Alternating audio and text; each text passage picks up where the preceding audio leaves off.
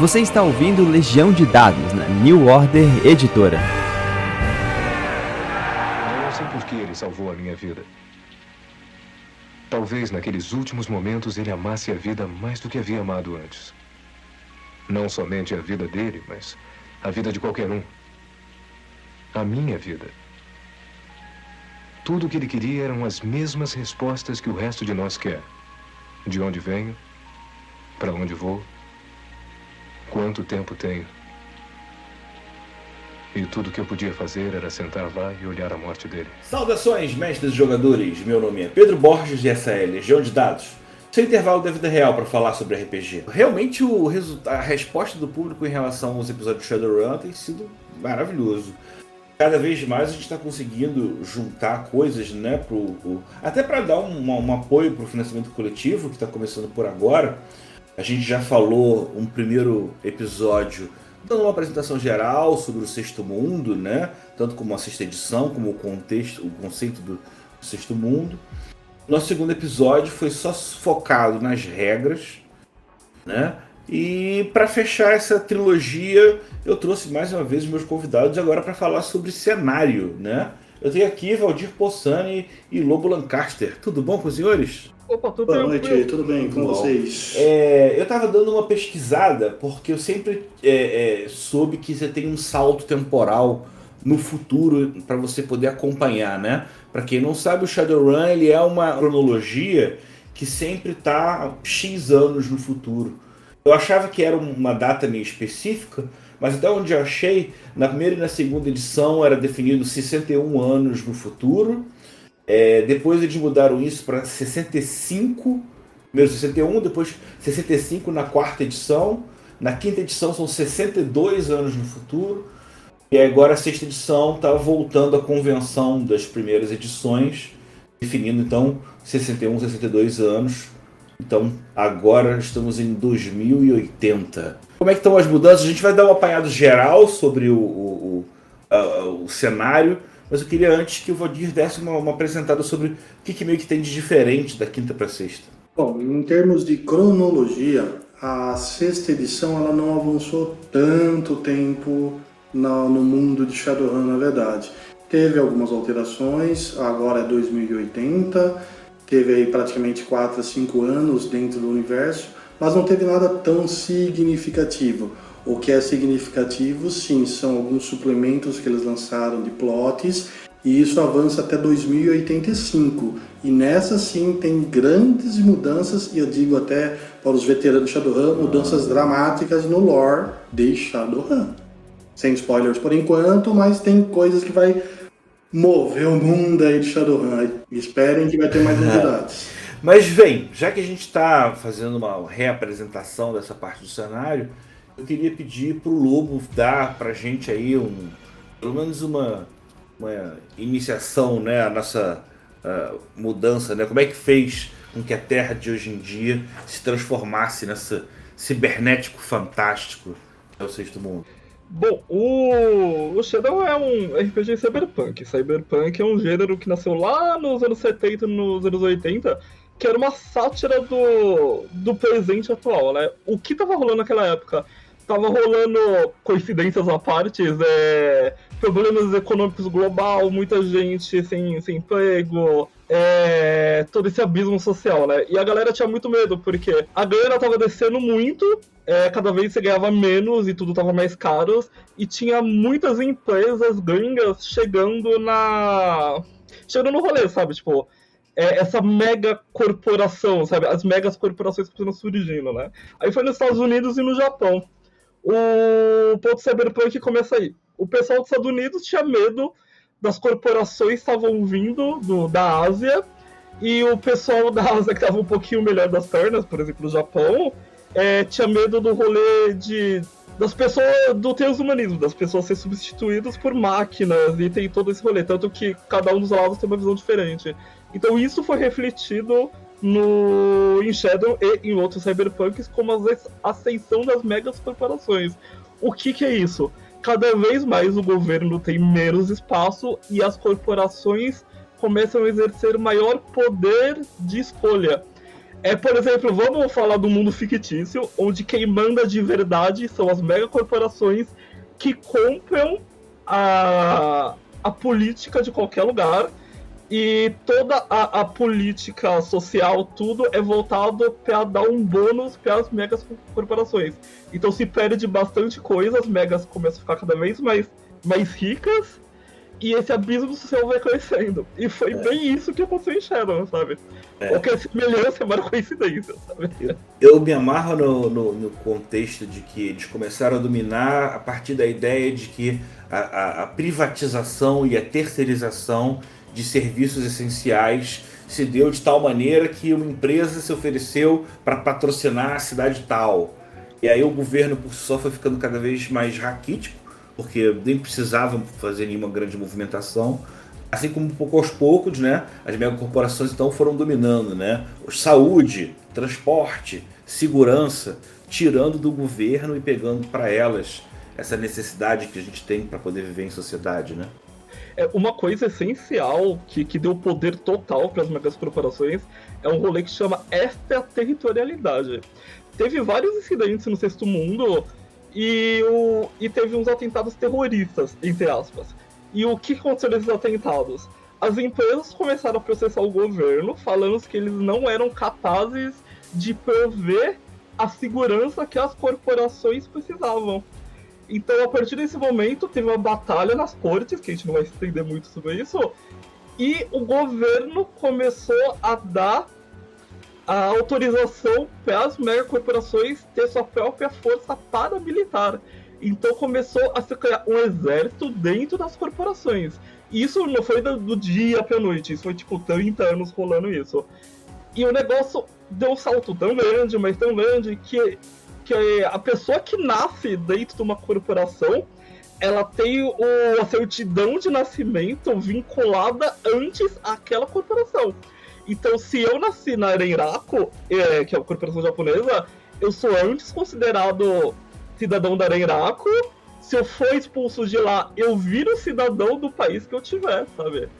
Então, é esse o nível de importância que uma mega corporação tem no sexto mundo. Até o conceito de cidadania, então, acabou sendo absorvido pela mega corporação. Sim, sim. E é todo esse lance de, de, de arcologia. O que é arcologia? Arcologia é aqueles prédios ou aquelas pirâmides que você vê em, em filme futurista, onde pertence a uma mega empresa dentro da mega empresa, a polícia normal, sendo ela privativa ou não, não pode entrar lá. Ninguém pode entrar lá a não ser autorizado pela própria empresa, senão o pessoal tem direito de sentar o dedo. Então, uma pessoa numa mega corporação, ela nasce dentro dela, lá dentro tem hospitais, tem educação, é, tem trabalho e tem cemitério. Então você consegue nascer, crescer e morrer dentro da mega corporação, sabe? E existe uma propaganda muito forte em cima disso, que é o vestir a camisa da, da, da, da Corp, sabe? O, existe uma lavagem, tipo, propaganda. Você lá dentro, você acha que aquilo é o melhor do mundo. E, e tecnicamente às vezes é, porque você tá no futuro, tá tudo uma droga, tá cada vez tudo mais caro, valendo menos, e a corporação te fornece tudo que você precisa ali. Então, isso dentro do Cyberpunk dá pra você fazer um monte de paralelo com a vida social, vida real, e colocar vários pontos sociais dentro, sabe? Então, tipo, é, Shadow e Cyberpunk dá pra você jogar de vários jeitos. O, o Moicano Rosa, né? Que é esse filme de ação que você sai dando, dando tiro, esse tipo de coisa. Ou fazer uma coisa tipo anti-empresa, revolução, espionagem de industrial, que é a, a, a trend do, do casacão preto, que foi na época do Matrix, sabe? então a gente, a gente uhum. divide por esses dois rolês, sabe? É, só, um, só um ponto para quem não conhece esse lance da extraterritorialidade que o Lobo falou é esse lance que ele meio que explicou agora. Se a polícia de fora da arcologia precisar investigar um crime ali dentro, ela não pode. Quem tem que investigar é a polícia interna, né? Se eu sou um cidadão de Seattle e entro na arcologia da Renraco sem permissão, eu posso ser deportado. O conceito dessa territorialidade é isso. Dentro das empresas, dentro das arcologias, eles são soberanas. Ah, o FBI precisa lá para investigar. Não, não pode. Só se a arqueologia se E a gente já está entrando nesse universo que praticamente seria só de ficção científica, como você tem meio que de sobreaviso a volta da magia, né? É, É 2012 que o- começa? O Shadow usa aquela, aquela revelação maia, né? Que o mundo ia acabar. Mas o mundo não acabou. Acabou o quinto mundo, o mundo que a gente conhecia. Com a volta da magia, é, começamos, começamos um novo ciclo, né? A magia é cíclica. Ela tem picos que levanta e depois ela some e a magia extingue. Então, o conceito de Shadow é um dia elfos, anões, dragões e todas essas criaturas fantásticas existiram no nosso plano. Só que com a baixa da magia, eles acabaram se extinguindo, né? E esse, esse retorno na magia, tipo, não foi um dia, é, é, deu meia-noite e as criaturas sobrenaturais apareceram, sabe? É, começou de pouquinho. Uma criatura ou outra que começou a se mutar, é, pessoas começaram a ficar grávida e os filhos delas começaram a ser um pouco diferentes e de repente essas diferenças começaram a se mostrar similares entre uma ou outra, sabe? E aí a gente vê os elfos e os anões, que são a galera que chegou no sexto mundo tecnicamente primeiro, que tem o preconceito um pouquinho menor, sabe? Numa, numa primeira fase ficou uma coisa, né? Olha só, esse né, ser mais alto, esguio. Parece que até a humanidade está evoluindo para uma coisa melhor. Os anões, por mais que sejam baixos, têm um conhecimento, uma habilidade, uma longevidade, né? Só que uma hora o- a torta desandou e aí começou a goblinização. né? Isso, começou com um vírus, e esse vírus, tipo, sacaneou um quarto, um terço da população. Então todo mundo ficou com muito medo. Porque foi uma pandemia. Mais uma vez, coincidência. né? Que medo. E depois dessa pandemia, algumas pessoas começaram a passar mal, mas começaram a passar muito mal. Muitas dessas pessoas morreram. As que não morreram começaram a se transformar em coisas que não são tecnicamente o padrãozinho da sociedade, sabe? Assim chegou o- os goblinoides, né? Que é os orcs e os trolls. Mas, mano, quando você tá lá de boa, o seu irmão ou seu vizinho começa a passar mal e de repente começa a, a aparecer placas de osso no corpo dele, ele começa a criar presas e ele fica com uma aparência um pouco diferente do padrão de beleza, o pessoal tem medo, o ser humano tem medo de tudo aquilo que ele não entende. A galera não entendeu que o mundo tava mudando nesse ponto, sabe? O único lado interessante daquele filme do Will Smith lá, que você pelo menos É, né, vale, como referência, você tem essa ideia da, da, da subdivisão, da questão social, né? Fala. É, é, vale lembrar que elfos e anões eles começaram a nascer já daquele jeito, enquanto que os primeiros orcs e trolls, na verdade, foi uma mutação a partir dos seres humanos mesmo. Então, tipo, com 15, 16 anos de idade, teu filho humano começava a criar presas, começava a crescer, começava a se transformar num orc. Historicamente era um processo extremamente doloroso, então os hospitais lotaram, não só por causa da pandemia, mas por conta dessas transformações que eles achavam que também era relacionada à pandemia, ou seja, foi um caos total, eu- né? eu- eu lembro de um jogo antigo que eu gostava E- bastante, que era assim. A referência era essa: o, o- eram dois irmãos, o irmão mais velho é, viu que o irmão mais novo era um, um elfo, começou a ter dificuldade de lidar com isso, e quando ele estava começando a ter um movimento de se considerar um preconceituoso, aí ele vem pá, e vira um orc logo depois. É, tem tudo isso aí. E foi no universo que Shadowrun foi muito real, né? Tanto que a xenofobia foi tão grande que chegou um ponto que eles travaram os orcs e os trolls no porto de Tacoma e acabaram incendiando tudo. Foi aí que eles descobrem antigas passagens para os subterrâneos de Seattle e lá é que dá origem ao Orc Underground. Enquanto toda essa bagunça ocorria, ao mesmo tempo os índios também estavam se movimentando, né? E por conta da movimentação deles, por conta deles terem invadido a base Norad e disparado um míssil, que até hoje ninguém sabe como não explodiu, eles foram colocados em campo de concentração. E é nesse campo de concentração, no meio dessa loucura total, que Daniel Rowling Coyote finalmente começa a tomar a liderança do- dos índios e começa a manifestar a magia pela primeira vez no mundo de Shadowrun. Imagina, o pessoal queria petróleo e riquezas naturais. Então eles invadiram a terra dos nativos americanos ali na, na- nos Estados Unidos e no Canadá, né? E tiraram todo mundo de lá. E nesse campo de concentração eles reuniram. E o que você tem bastante na cultura nativa americana é xamãs. Então eles pegaram um timing perfeito, reuniram todos os líderes xamãs num lugar só e a magia voltou. então você, você tem esse o coiote vivante que o Valdir falou. Ele saiu pela porta da frente do centro de, de, de, de concentração o helicópteros ia pra cima da galera do, do Levante, que teve um Levante popular dos nativos, e eles eram derrubados e ninguém sabia o que aconteceu. E a galera falou: Quer saber de uma coisa? Essa terra aqui é nossa, vocês vão devolver ela pra gente. A galera falou: Não, não vou. Aí o, o, os nativos falaram: Beleza, então a gente vai fazer cinco vulcões entrar em erupção de uma vez só destruir todo mundo. E eles fizeram isso. Aí a galera se juntou e devolveu a terra do norte pros nativos e virou a terra do, dos nativos americanos, que eu não lembro o nome, Valdir?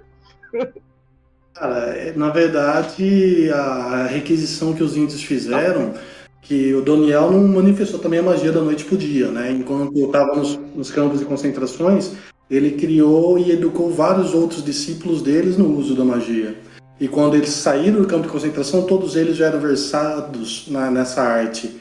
E aí eles fizeram né, a erupção de cinco grandes vulcões e ao mesmo tempo e falou, ó, se vocês não acabarem com os Estados Unidos, que foi quem causou essa discórdia, essa bagunça toda, a gente vai fazer coisas piores ainda.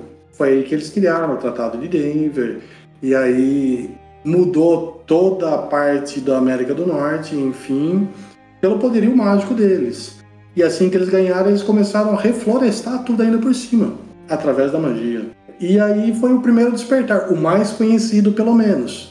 Porque se alguém ler o livro Tirnanog, vai ver que Lion O'Connor também já tinha despertado a magia lá na Irlanda, antes da Irlanda se tornar Tirnanog. Ou seja, foi meio que um efeito mundial. Né? Se fala muito disso dentro de Seattle porque é o cenário clássico, mas ao redor do mundo também tiveram outras manifestações, basicamente na mesma época, inclusive. Inclusive com o despertar de dois dragões, né? Se eu não me engano, um no México e o outro na, na floresta amazônica. Ah, foram vários, né? O primeiro mesmo que foi despertado, na verdade, durante esse. Que quando eles explodiram os vulcões foi o pico inicial da magia. Aí foi o Ryumo, se não me falha a memória, que é, amedrontou um dos voos, um dos aviões, né, que transportava os passageiros, foi o primeiro avistamento de um dragão. Imagina o terror dessas pessoas, né, ao ver aquilo. E aí começou a pipocar vários por toda a América do Norte, Europa, enfim, Hualpa na América do, do, do Sul, antes de, de, existir a Amazônia, né, ainda existia Brasil quando ele foi despertado né? Quetzalcoatl, em Aztlán, ou seja, vários e vários começaram a aparecer. E já estava aquele caos, globalização, elfos, magia retornando, os Estados Unidos, tá bom, toma de volta para vocês suas terras, faz o que vocês quiserem. Aí teve a divisão dos Estados Unidos e canadenses da América, os Estados Unidos canadenses. E aí começou, né, o Golgo Manitou dos índios, os atabascãs, né? Aí se criou o Salishir Côncio, que domina todas as tribos, e aí começou a mudança propriamente dita do mundo de Shadowrun. Esse foi o ponto principal do, da mudança do nosso mundo para a fantasia de Shadowrun, na verdade. O, o, os, eu, eu sempre imaginei quando a sexta edição ia sair que talvez eles pudessem explorar mais, porque acho que uma coisa da nossa contemporaneidade tem muito a ver também com a discussão sobre identidade de gênero, questões de diversidade. E no mundo em que você ainda, né, além de tudo, você tem essas divisões raciais, você acaba tendo uma, uma, uma, uma, uma forma de estratificação da sociedade é muito mais complexa, né? Você Existe já alguma coisa do gênero nisso ou só eu que gosto do tema? Não, é, tem muita crítica da comunidade que a primeira e segunda edição era, tinha um lore em cima dos nativos muito grande. E isso começou a perder força nas edições seguidas, sabe? Então a gente viu live, viu a galera tudo, e um dos autores chegou a comentar sobre isso. O que ele falou. Era muito legal essa parte nativa que a gente fazia no Sexto Mundo. O pessoal adorava, mas chegou num ponto que a parte nativa americana dentro do sexto mundo estava se tornando uma caricatura do nativo americano real. Então, tínhamos escritores que trabalhavam em cima disso e começou a gerar um conflito de, poxa, não é tão legal a gente pegar uma raça e caricaturar eles de certa forma até certo ponto, sabe? Então foi nesse período e com o revival do Cyberpunk com Matrix, que foi na, no final da terceira edição, começo da quarta, que eles deram um, um revamp e pegaram mais nessas partes corporativas e a parte nativa americana ainda tá lá, ainda tá forte, mas não é só, não é mais o ponto central que você via 100% do tempo na primeira e segunda edição, sabe? É, na primeira e segunda edição, inclusive, tem dois livros do Native American Nations, né? Que fala só sobre as, as, as nações indígenas, realmente, tem o famoso Neo-Anarchist Guides, né, para a América do Norte, enfim. É, esse lado do conflito social estava mais presente nas, na primeira, segunda e terceira, principalmente. Da quarta para frente começou meio que ah, isso vamos deixar para os mestres, não vamos explicitamente falar disso, na verdade. É, e uma coisa legal pra gente falar sobre ainda no quesito de magia é que a volta da magia não foi só com essas raças também nós temos em diversos lugares do mundo, tem aqueles spikes de mana, né? Quando, quando os pontos de mana começam a ficar bem forte, convergir, e cada lugar afetava de uma forma diferente. E começaram a ver pontos em que a mana influenciava o local e coincidia as lendas locais. Por exemplo, as raças é, o Orc é o Orc, mas existem várias sub-raças de Orcs. Um deles, por exemplo, é o Oni, que é o Orc com a pele mais avermelhada, mais colorida, com chifres, que lembram Onis, que é aqueles, aqueles demônios da cultura japonesa. O, a grande taxa dessa galera que virou Oni foi no Japão. Então quer dizer que, será que essas lendas eram lendas? Ou será que são só recordação do tempo antigo? Sabe? Eu já vi muito material que você podia fazer centauro, né? Você acabava definindo que não seriam só os orcs, os, só, os goblinoides seriam só os orcs e os trolls. E aí você poderia abrir para poder justamente explorar as mitologias locais, para poder é, localizar realmente cada um dos, dos cidades. Que é um outro muito ponto forte que a gente, a gente não pode deixar de falar, que são a, a, os pontos ligados às cidades, né? Detroit, Berlim, Atlanta. É, é, isso vem da base de fãs que existem localmente nessas cidades ou é uma proposta que vem da ficção? Bom, Seattle foi tão importante porque Seattle tem uma história importante nos Estados Unidos, né? Foi uma cidade tecnicamente planejada e ali era o, o Vale do Silício, era um monte de coisa, sabe? É, tudo que acontecia tecnológico acontecia em Seattle. Os primeiros editores eram daquela, daquela área, então foi, foi bem natural. É, existem várias cidades importantes no mundo inteiro, eles pegavam, tipo, qual lugar é divertido pra gente trabalhar em cima da cultura deles. Eles mandaram bala. Aí começou havia uns rolês divertidos. Por exemplo, o suplemento da Alemanha. A galera da Alemanha é muito, muito focado em Shadow. Eles gostam muito, bastante. Eles fizeram um suplemento é, party, tipo, pra galera mesmo de lá. Isso fez tanto sucesso que foi lançado oficialmente. Virou a Alemanha o país anarquista, né? É, e não só a Alemanha, aí começou a pipocar. Londres, Aztlán, né, que é o antigo México, que é onde as Technology manda, Tirnanog, que era a antiga Irlanda, né? Tirtangire, que é, está mais ao sul de Atlanta, de Detroit, que é os dois países élficos, né? Tirnanog o mais místico e Tirtangire o mais capitalista, mas os dois são élficos. Aí começou Azamando, por exemplo, na África, que é um país de ghouls, é um país de mortos-vivos, cara.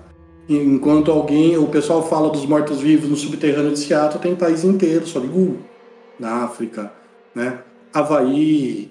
E, cara, tem uma infinidade de, de lugares aí. Se você pegar ao, ao, longo de todas as edições, se você juntar, vai dar mais de 50 cidades feitas para o universo ficcional baseado nas cidades reais. É. E aí, olha que, que, que doideira, né? A gente contou os primeiros 10 minutos falando só de coisa tecnológica, depois de mais uma sequência falando sobre a volta da magia, sendo que é tudo isso acontecendo ao mesmo tempo, né? A, a, tecnologia, ela junto com o surgimento de elfos, de magia, você também tem o surgimento de implantes tecnológicos que melhoram e a própria Matrix, né? Como é que funciona? Vamos, vamos botar mais essa, essa corda aí na, na, na, na costura. Como é que esses pontos começaram a se destacar mais no universo? Então, houve um caso de um grande vírus também que ninguém conseguia isolar esse vírus. E aí eles juntaram um grande grupo de hackers na época, deram a alcunha de Ecomirage a esse grupo e foi o primeiro experimento que eles fizeram de transmissão sensorial, na verdade. Hackers conectados à rede foram os primeiros, né? E eles juntos, esse grupo Ecomirage, conseguiram derrotar esse vírus. Obviamente existia o governo existia várias empresas por trás disso. E baseado no que eles descobriram, e óbvio, vários morreram do Eco Mirage, e com a morte dos, dos hackers e com a vida dos que sobraram, eles começaram a desenvolver vários protocolos de segurança para que esse vírus não causasse mais um estrago como ele fez, na verdade. E aí que eles começaram a desenvolver protótipos dos primeiros cyberdecks. O Eco Mirage, ele usou uma espécie de cyberdeck, só que é uma analogia aos primeiros computadores, né, que a gente teve no nosso mundo que ocupavam salas, eram um equipamento grande. E com todo o conhecimento que eles tiveram durante essa batalha contra o vírus, eles acabaram por refinar as coisas e aí apareceram os clássicos cyberdecks, que é do tamanho de um teclado de computador hoje em dia, né? E aí que começou a primeira camada do cyberdeck. Vamos relembrar que isso tudo foi em 1989, tá? Os computadores da internet estavam muito distantes do que a gente conhece é, hoje em dia. Sim, com certeza, né? 2050 no mundo do, do Shadowrun. Muito legal essa ideia de que você juntou um grupo de, de pessoas capazes que foram entraram pela primeira vez para poder enfrentar um vírus de computador. Isso antes, talvez, até do surgimento da Matrix, né? Sim, foi exatamente esse Pô, ponto que deu o boom inicial. Muito maneiro, muito maneiro. Mas vamos lá. E aí, com a Matriz, você tem esse segundo universo tecnológico em que os deckers é que reinam supremos, né? Você estava falando sobre o teclado lá, que é a maneira dele integrar. Nas edições antigas, você precisava ter que prender com cabo, com fio, né? Hoje em dia a gente já. Porque a gente tem Wi-Fi hoje no Shadowrun ele passou a aparecer também, né? Isso, o Cyberpunk tem muito essa briga sobre o que é retrofuturismo e o que não é, né? Porque a galera é autor, tem muito, tem muito autor que conseguiu prever muita coisa do que surgiu de verdade. Cara do Neuromancer tá aí pra provar isso. O mundo tem que ir atualizando com esse rolê. Por isso que foi feito a Matrix 2.0, sabe? Essa briga que o Valdir falou legal pra gente, tudo que foi rolado nessa guerra virtual é, foi a base para uma nova internet. Só que é uma internet virtual, imagina a PlayStation 1, tá ligado? É, é, era realista, mas era bastante polígono esse rolê. E todas as corporações começaram a ir pra cima disso e trabalhar em cima disso. Isso enquanto estava rolando, tipo, pandemia e um monte de coisa junto, né? E aí teve algumas corporações que decidiram brincar e começaram a descobrir e desenvolver inteligências artificiais. Aí foi, foi, foi a segunda parte do que destruiu a matriz. É, aí no caso, a nossa queridíssima Renraku, ela acabou desenvolvendo uma poderosa IA, foi a primeira IA, na verdade, senciente, tá? E ela estava presa na ecologia ainda. Acreditem ou não, ela era muito torturada pelos próprios programadores e por altos executivos da Henraku, incluindo a famigerada avó da Henraku, né?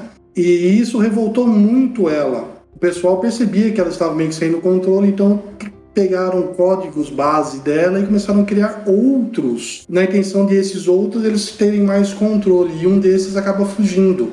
E isso faz com que a própria IA, Deus, como era batizada, né, God, também queira ficar livre. Aí tem partes da, da famosa aventura Renraku Shutdown, que parte é por culpa dela. Aí ela consegue fugir, ela vai para a grande feira virtual na América do Norte, porque era o único lugar que tinha espaço para ela. Aí entre os loucos que querem acabar com o mundo, comandados sem saber por a própria IA, né? A Neverwinter, né? É um grupo extremista de radicais que querem acabar com o mundo para resetar tudo, para voltar tudo do jeito que os deuses deles pregam. E foi um grande rebuliço e ela começou a corromper toda a matriz. Foi aí que eles começaram a criar uma segunda camada na matriz.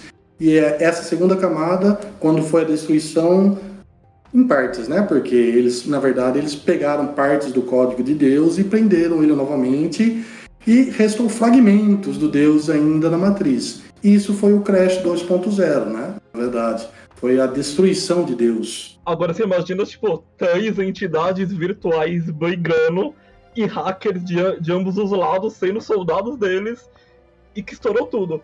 Aí, mais uma vez, é o que a gente fala que é o soft reboot que teve em Shadow, que só é pra tecnologia. Porque nesse período a gente descobriu o Wi-Fi na Terra, de verdade, sabe? Então a galera usou disso como plot dentro do cenário para criar um mundo virtual como a gente conhece hoje dentro do cenário. Então, a Matriz 1.0 era tipo PlayStation 1, essas aí na época do PlayStation 1 foi PlayStation 3. Então, agora tá realista. Tanto que agora a imersão no mundo virtual é total, sabe? O... Você consegue conectar um cabo, como se fosse esses desenhos que você entra dentro do jogo. Dependendo do quanto tá esculpido, que a gente fala que é um termo do, do, do, do quão realista é, a pessoa às vezes não tem distinção do que é realidade do que virtual, mano. É, é bem divertido isso. E aí, hacker virou um, um, uma espécie de mago que ele molda a realidade virtual, sabe? Ele tem um poder incrível. E diz as lendas, não se sabe se é confirmado ou não, essa guerra entre as inteligências artificiais, esses dados que foram corrompidos e foram jogados no mundo inteiro, foram o início do que se tornaram os Technomancers. O que é o Technomancer? É uma pessoa que consegue enxergar e manipular a matriz sem nenhuma conexão direta. É como se ele fosse, tivesse um sexto sentido, mas tudo voltado pro digital, sabe? Um mago da realidade tipo virtual. um Neo, assim, né? Que fazem as balas caírem. Exatamente. É, pra entender Matrix, o terceiro filme é só você falar. No final, o Neo é o Tecnomancer. Pronto. Tudo se encaixa. Então, vale lembrar que muita gente das antigas lembra dos famosos otakus. Os otakus não são os Technomancers. Os otakus eram crianças que desde o, praticamente é lá do, do, do, do ventre era conectada à realidade virtual e acabavam se tornando poderosíssimos hackers e muitos acabavam despertando essa capacidade durante seus 14, 15 ou 16 anos. Isso eram os otakus, né? Só que os otaku eles ainda precisavam de algum equipamento para conseguir fazer o acesso. Mas eles faziam coisas parecidas com os Technomancers. A maior diferença dos Technomancers é que eles, o que eles chamam de Deep Resonance, né? Eles conseguem adentrar na parte mais funda da web, que seria o equivalente a um metaplano no plano astral. E só eles conseguem acessar isso, na verdade. Então esses são bem diferentes pontos dos otakus e dos Cara, Technomancers. A gente já fala então de magia, de tecnologia, é, mas um ponto que a gente falou lá atrás que eu preciso trazer agora também é faz parte da coluna do sistema, que são as megacorporações, né? Você tem, se eu não me engano, as grandes 10, né? Tem Aros Macro Technology em Detroit, as Technology em, é, em, no México, Evo Corporation na Rússia, Horizon em Los Angeles, Mitsuhama Computer Technologies no Japão. Então, essas a gente pode considerar como as, as grandes peças do tabuleiro político do cenário? São 10 as grandes corporações, as maiores do mundo, né? são elas que regem a, a corte corporativa, e só existem 10 cadeiras nessa corte, essa mesma corte é quem comanda também o, o Banco Orbital de Zurique, né, que é o que comanda toda a parte financeira de todo o mundo, e eles são muito seletivos com quem entra nesse hall dos 10. E para alguém entrar, em Zurique Orbital Bank, é, é um satélite que controla o dinheiro do mundo todo e é, tá sob a asa das 10, né? Ou seja, é o lugar mais bem guardado do mundo inteiro, não as sedes das corporações, na verdade, né?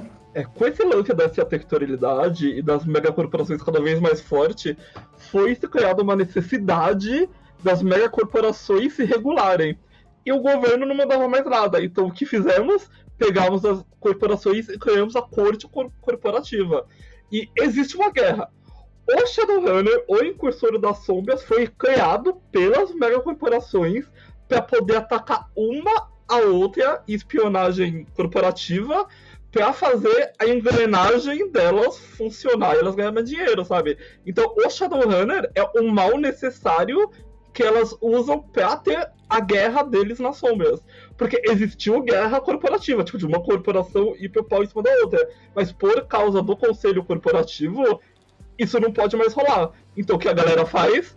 Começa a jogar pelas sombras. E assim nasceu os Shadowrunners do sexto mundo, sabe? O, o Shadowrun, acho que foi um dos primeiros RPGs que não tinham medo de dar um nível de poder razoável para quem estava começando. Não num contexto de equilíbrio de regra, mas que assim que os personagens que fazem parte desses grupos de operação não são simples mercenários. São pessoas realmente capacitadas para um campo de especialização, para uma atuação que envolve estratégia do jogo, né? Que me, me sempre me atraiu muito por esse lado. Fazendo uma pergunta uma, de uma dúvida minha que surgiu agora. Existe algum controle, uma inserção social vinculada às megacorporações com essa parte mágica, astral, espiritual? Sim, existem funcionários, inclusive, tipo, é, qualquer pessoa pode colocar um implante desde que tenha dinheiro. Mas a pessoa nascer com poder mágico quer dizer que ela ganhou um ticket da, da loteria. Existe nas escolas públicas ou não é, testes para ver se a pessoa tem aptidão mágica. Assim que ela tem aptidão mágica, ela tem uma chance enorme de ser é, de um olheiro de uma mega corporação pegar ela e tentar absorver. Porque existe a guerra das tecnologias. E a magia, para uma corporação, nada mais é que um novo recurso a ser dominado e ser explorado. Então teve um levante muito forte da galera pegando essas pessoas com aptidão mágica para usar como funcionários chaves em determinadas posições dentro da corporação de acordo com o que a pessoa podia fazer, sabe? E existem universidades mágicas, tipo o, o Harry Potter da vida, então, tipo, existe universidade, só que mais real, sabe? A USP, inclusive, tem uma parte destinada para estudos arcanos, sabe? Tem na Universidade de Seattle, no mundo de Shadowrun, tem a Faculdade de Taumaturgia de Seattle. Você entra lá tendo dom mágico para desenvolver, saber controlar e, obviamente, a Mitsurama ela tem não um olheiro, mas tem dez olheiros ali para ver os melhores talentos para recrutar ela, né?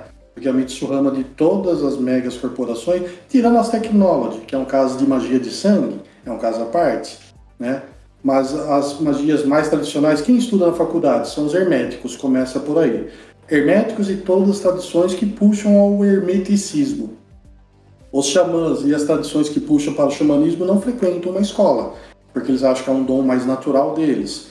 Então, aqueles que gostam de estudar, que seguem as tradições herméticas, eles foram para não só para a Universidade de Seattle, para várias outras que tem também. E o pessoal da Mitsuama tem um grupo exclusivo que desenvolve além da faculdade esses seres, né?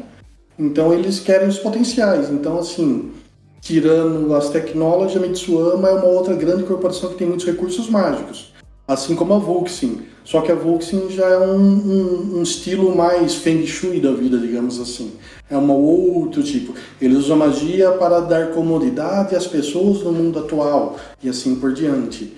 Mas a faculdade de Seattle acabou se tornando um pivô gigantesco nessa parte. É, aí o, o que a gente tem de escola de magia em outros sistemas, em geral a gente tem as tradições mágicas. Então o pessoal começou a se reunir de acordo com as tradições mágicas. Mas uma coisa legal para pontuar aqui é o quão comum é a magia em 2080 certo? É, a magia ainda é rara, sabe? Não é todo mundo que é capaz de soltar magia. É, ainda, é, ainda é bem complicado as pessoas terem esse tipo ticket da sorte, né? Mas a mídia é bastante popular. Então, tipo, você tem bastante filme, série, novela que aborda magia. Mas ver a magia, tipo, real acontecendo na sua frente é em poucas oportunidades.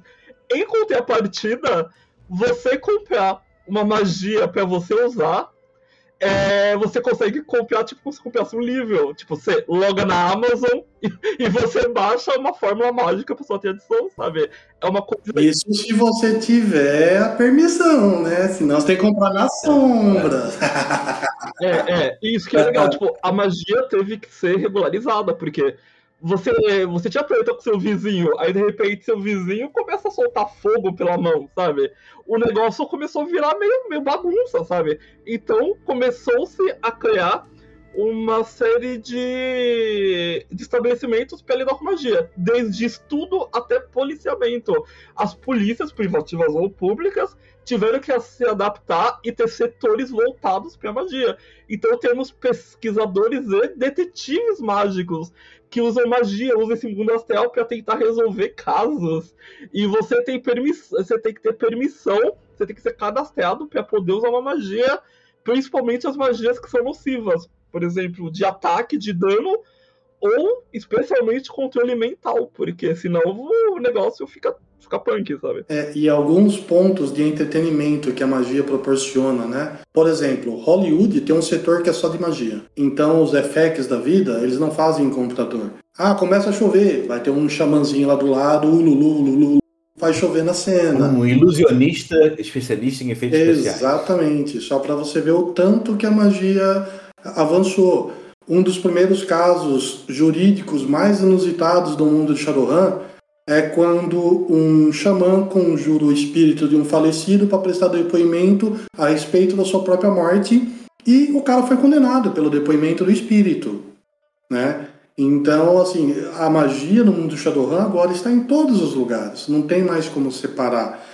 Só que é um ponto dentro da regra para o pessoal entender. Ah, então vamos todo mundo ser mago. Cara, para você ser mago pleno, você tem que ter o atributo magia na prioridade A, na primeira. Então, se você quiser e queria ter muita grana, você já não vai ter muita grana. Ah, eu quero ser um mago um pouquinho mais fraco, que é um pouco mais comum de ser ATC. Então você vai pegar a prioridade B. Ah, eu quero ser um maguinho bem merrequinha, então você vai pegar a prioridade C. Então você define qual o nível de poder que você quer. E obviamente, se você quer o seu mago mais pleno, você vai ter que nerfar alguma outra parte do teu personagem. E isso é um dos pilares do Shadow. É a briga constante entre máquina e magia. Em contrapartida, enquanto você ter a sua essência mágica, é, sua essência, literalmente, essa maná passa pelo seu corpo. E tem várias formas de você soltar ela. Quando você coloca o implante, é como se retirasse parte dessa essência mística dentro de você e você começa a ter uma certa dificuldade de canalizar essa força mágica. Então, quanto mais você tem implante, mais aço, mais cromos tem no corpo, menos você fica aberto pra magia. E tem essa constante briga entre o lado cibernético e o lado mágico de Shadow. O cenário, ele tem camadas e camadas e camadas em diferentes lados, de diferentes proporções, e que por um primeiro momento uma pessoa que tenta ser muito exigente no que ele está imaginando, ele fica perdido. Mas quando você foca no seu personagem, naquela linha de, né, de realidade do que aquela classe trata, e aí interagindo com os outros jogadores, você acaba explodindo a sua cabeça, porque você tem trocentas formas diferentes de explorar esse universo, de pensar esse universo. A gente começou aqui no outro programa sobre essa, essa tendência de permitir com que os jogadores também acrescentem elementos dentro da narrativa que depois o mestre vai poder aproveitar para poder utilizar depois. Isso mostra que a gente está numa época muito legal de poder, aproveitando também o amadurecimento do, de, de design de RPG, também explorar isso no jogo. Cara, foi um prazer ter, pô, conversar com você nesses três episódios. Queria abrir um espaço final aí para você Valdir e Lobo. Opa, como dito nos outros, eu sou Lobo Lancaster, você pode me seguir nas redes sociais, Lobo Lancaster, quase todas, e o nosso canal e nossos projetinhos futuros que vai acontecer em breve. Vocês procuram Shadow Punkers, vai ter algum lugar desse site aqui, a gente coloca os links tudo. Obrigado, abraço para todo mundo, beijo. Valeu, pessoal, foi um prazer mais um, uma vez estar aqui falando a respeito do universo de Shadowrun, que é tão rico, e não se esquecendo, né? Se tudo der certo, essa semana já começa o financiamento da sexta edição. Então conto com todos aí pra gente tornar mais essa uma realidade para nós, aqui no Brasil. Beleza? Valeu! Quando esse episódio for ao ar, já vai estar rolando o financiamento coletivo. Pode ir lá dar uma, uma, uma navegada no Catarse, pergunta, né, digitar lá, buscar pelo Shadowrun você vai poder saber um pouco mais ainda. A gente ainda vai conversar mais com esses dois caras aqui. Eu queria agradecer a você que acompanhou não só o episódio de hoje, mas como esses três últimos episódios. Acho que cada vez mais a gente pode aproveitar o legião de dados para fazer umas experiências em que a gente se aprofunda mais, seja na regra, seja no sistema. Eu acho que é uma experiência bastante positiva, tanto para a gente que está produzindo aqui, quanto eu acho que é para você que está ouvindo aí. Então, muito obrigado pela companhia, valeu mesmo, um abraço todo. Valeu, Valdir, valeu, Lobo, valeu, galera. Tchau. Valeu, tchau. Falou! Você ouviu Legião de Dados na New Order Editora. Esse programa foi gravado e editado por Barcelos Taverneiro, diretamente da Taverna do Arcano.